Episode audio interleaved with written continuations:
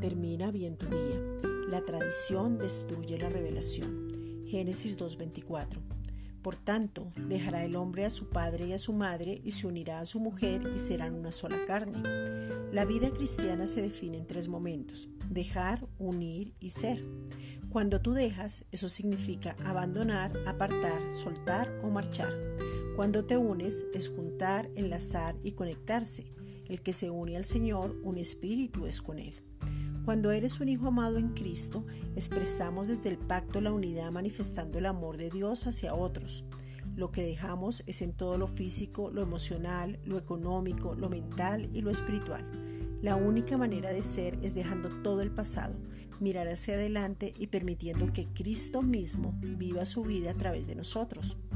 Estas cosas que dejas son las mismas cosas que dejas para, para que el matrimonio funcione.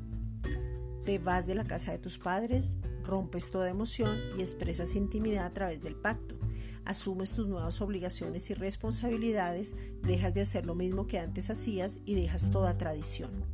La tradición destruye toda revelación porque se termina siendo algo repetitivo, sin fundamento y que no te deja ser.